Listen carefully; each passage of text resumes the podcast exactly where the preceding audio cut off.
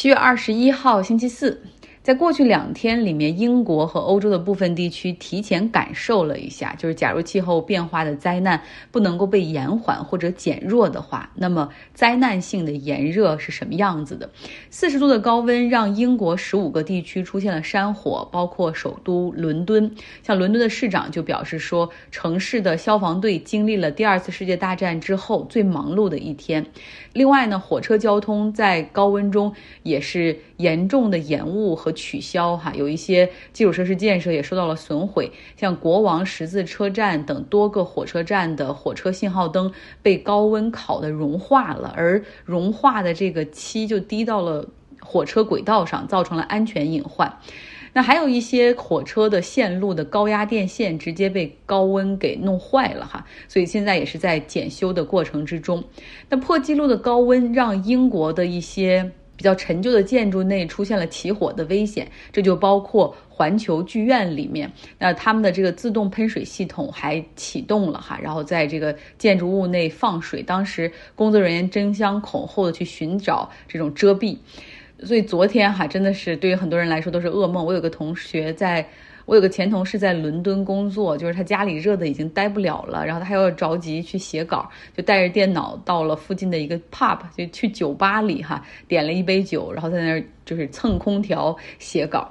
呃，然后手机也是在家里就属于完全开不了机的状态。伦敦的消防局通常一天接到的求助电话是三百五十到五百个之间，但是昨天哈总共是有两千六百多个求助电话。那像在英国更北部的地区，苏格兰，他们在昨天也是达到了三十五摄氏度的高温，刷新了这个地区的历史最高温度。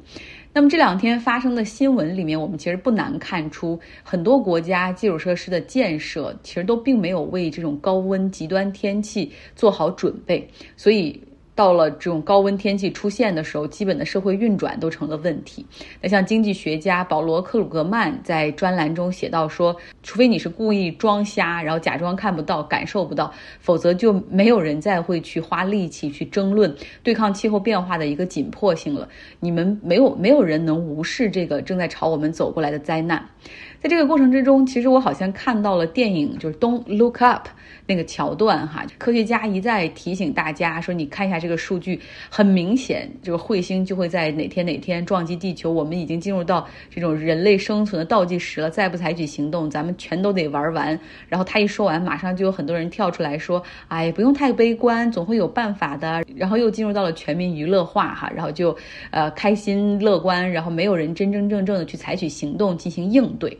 其实有时候想想，这个气候变化，它可能就是，比如像英国前两天挺热，但是从今天开始温度又会降下来，所以那种危机感不会说是一直都在的哈。所以我们可以把它看成，其实正在慢慢走近、越走越快的远虑。那么近忧又是什么呢？像。现在其实最明显的可能其实就是气候变化的另一面，能源危机。因为俄罗斯对乌克兰开战，能源价格飙涨，同时欧洲有可能面临着俄罗斯会切断天然气供应的可能性。像德国不得不重新启动一些燃煤发电厂来填补能源的缺口，然后推迟对一些老旧发电厂的关停。另外呢，一直积极进行碳排放控制的欧盟，也在二月份的时候投票通过了允许哈。把这个天然气可以指定为 low carbon 低碳的燃料，所以你可以简单理解为 European Union classed gas as green，就是他会认为说，其实天然气还挺清洁的哈，不要小看这样的一个。定位哈，就是一旦把它定义成这种低碳的燃料的话，实际上就继续允许在欧盟境内天然气项目的审批。那欧盟境内的天然气实际上是有限的，但是更主要的是欧洲境内的这些公司，它可以继续投钱给天然气的项目哈，然后这是不受到约束的，而且还可以被理解为鼓励的。然后欧洲的一些金融机构要贷款给天然气的项目，也不用收高利息。其实天然气大家都知道是化石能源，那燃烧就是有碳排放的。那对此呢，欧盟解释说：“哎呀，你看，虽然天然气也是有碳排放，但是比石油和煤炭相比，它这个碳排放已经少了很多哈。然后鼓励发展天然气，实际上我们是可以帮助一些欧洲的国家去脱离煤炭。真的是，我觉得人类真的是很难哈，就是远虑。”啊，气候变化可能是不知不觉朝我们走来。那近忧哈，就是其实实实在在他们这些国家的担忧，就是冬天没有暖气怎么办？啊，你看现在不论是意大利还是法国，都在想方设法的去去搞天然气。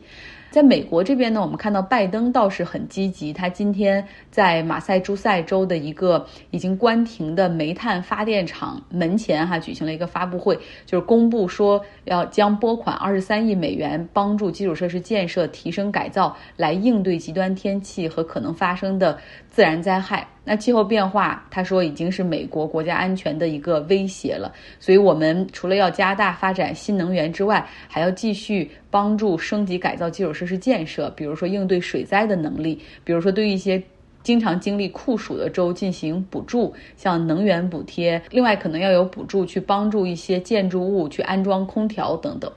那拜登上任的时候，实际上他对这个气候变化是非常重视的哈，然后在这个上面也要下很多的决心，准备出台很多的政策。虽然也做了不少，比如说重返巴黎气候协定，做出减少碳排放的承诺，然后在投资基础设施建设这方面也是拨款，然后为像海上风电这样的这种新能源提速做准备。但是呢，他真正想更加推进的气候变化法案。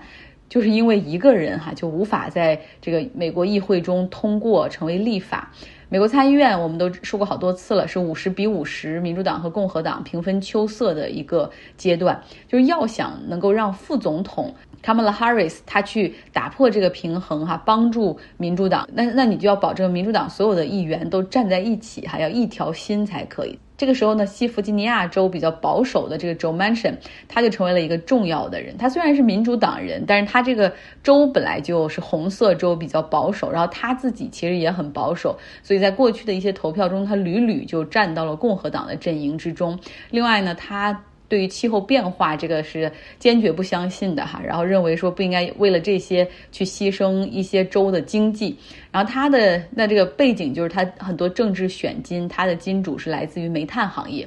所以在上一周的时候，他就明确表示说，你们不用再来做我的工作了，我是不会支持民主党这个啊气候变化的法案的，所以基本上是凭一己之力就杀掉了其他人忙活了一年多的这个法案。那再加上美国最高法院在夏天关门之前裁决了美国环保局不能够制定各州的减排目标，所以这样对于拜登的双重打击哈，实际上让他让让大家已经看到了他的任期之内对于气候变化的这个议题想推进还是很难的。当然，除非有有惊喜哈，就是在今年十一月份的中期选举的时候，比如说民主党在不论是众议院还是参议院里面获得更多的席位，然后这个时候呢，其实你看到在议会中更左翼的那些更加 progressive 的那些年轻的议员，他们就呼吁说，拜登你现在不应该在这样就是传统的路下，就是你现在需要采取一点特殊的方式哈，比如你可以作为总统。Declare national emergency，宣布这个国家进入紧急状态，因为气候变化也是国家安全的威胁，对吧？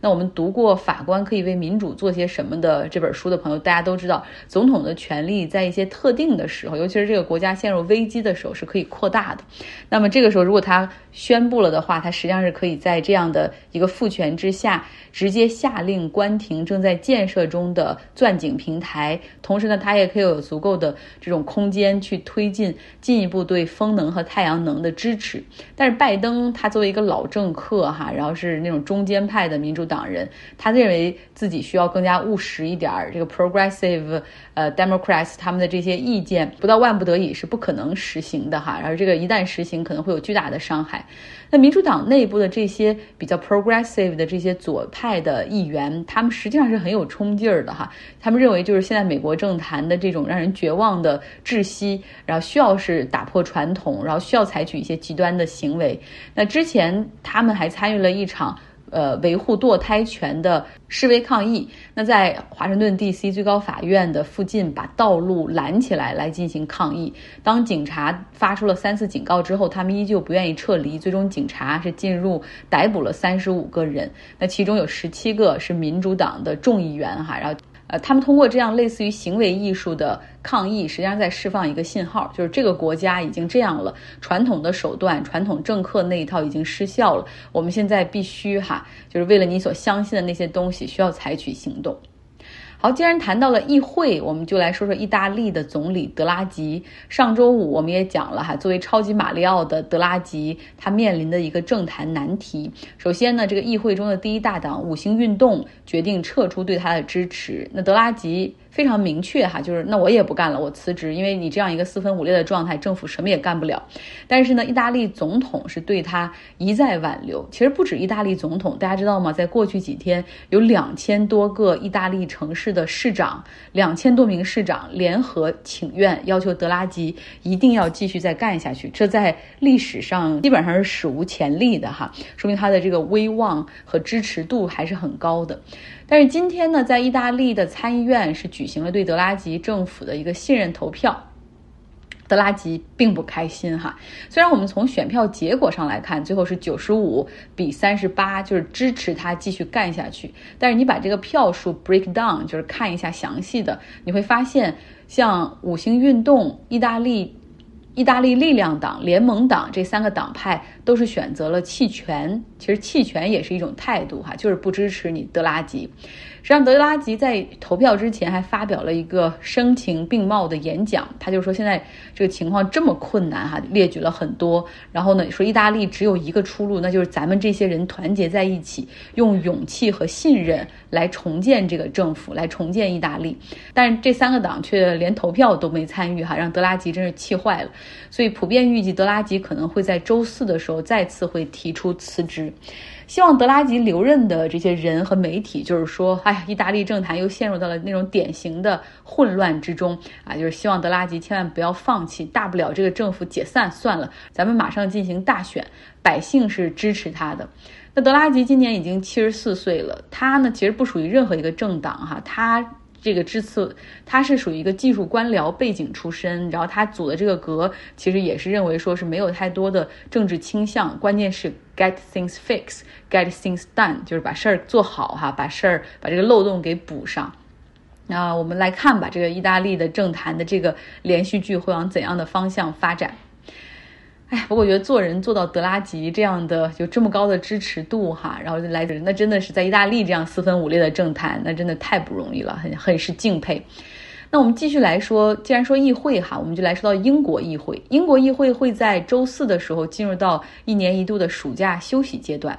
那之前宣布要辞职的 Boris Johnson，他今天是最后一次以首相的身份来到议会，是要和议会进行告别。虽然他自己还会一直在这个首相的位置上干到九月份，保守党选出党魁为止哈。选出人来接任他的首相位置为止，但是在议会中哈，他今天是跟他们最后一次这种碰面了。然后，Boris Johnson 说了，大家哈，我们要向前看，但是你也要注意测试镜。同时也要记住哈，不是 Twitter 成就了我们，而是人民选择了我们。他的演讲一直都是挺有意思的哈，有可听性。然后他说我的任期内完成了很多任务，然后很多艰巨的任务。个英国社会对政府又充满了信心。然后底下的人就有人笑哈，觉得说你这一天撒谎连篇，还充满了信心吗？啊，但是他指的是脱欧哈，就是说真的，英国从公投脱欧到最后真的脱离欧盟哈，他是踢了最后那几脚的人。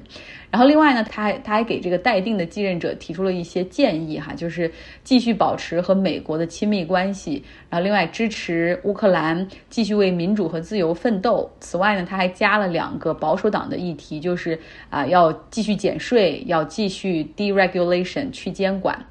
他的告别语很有意思，我说这个人是一个很 entertaining 的人哈。他用了施瓦辛格在《终结者二》中的一句最后一句台词儿：“Hasta la vista, baby，再见了，宝贝们。”好了，今天节目就是这样，希望你有一个愉快的周，愉快的周四。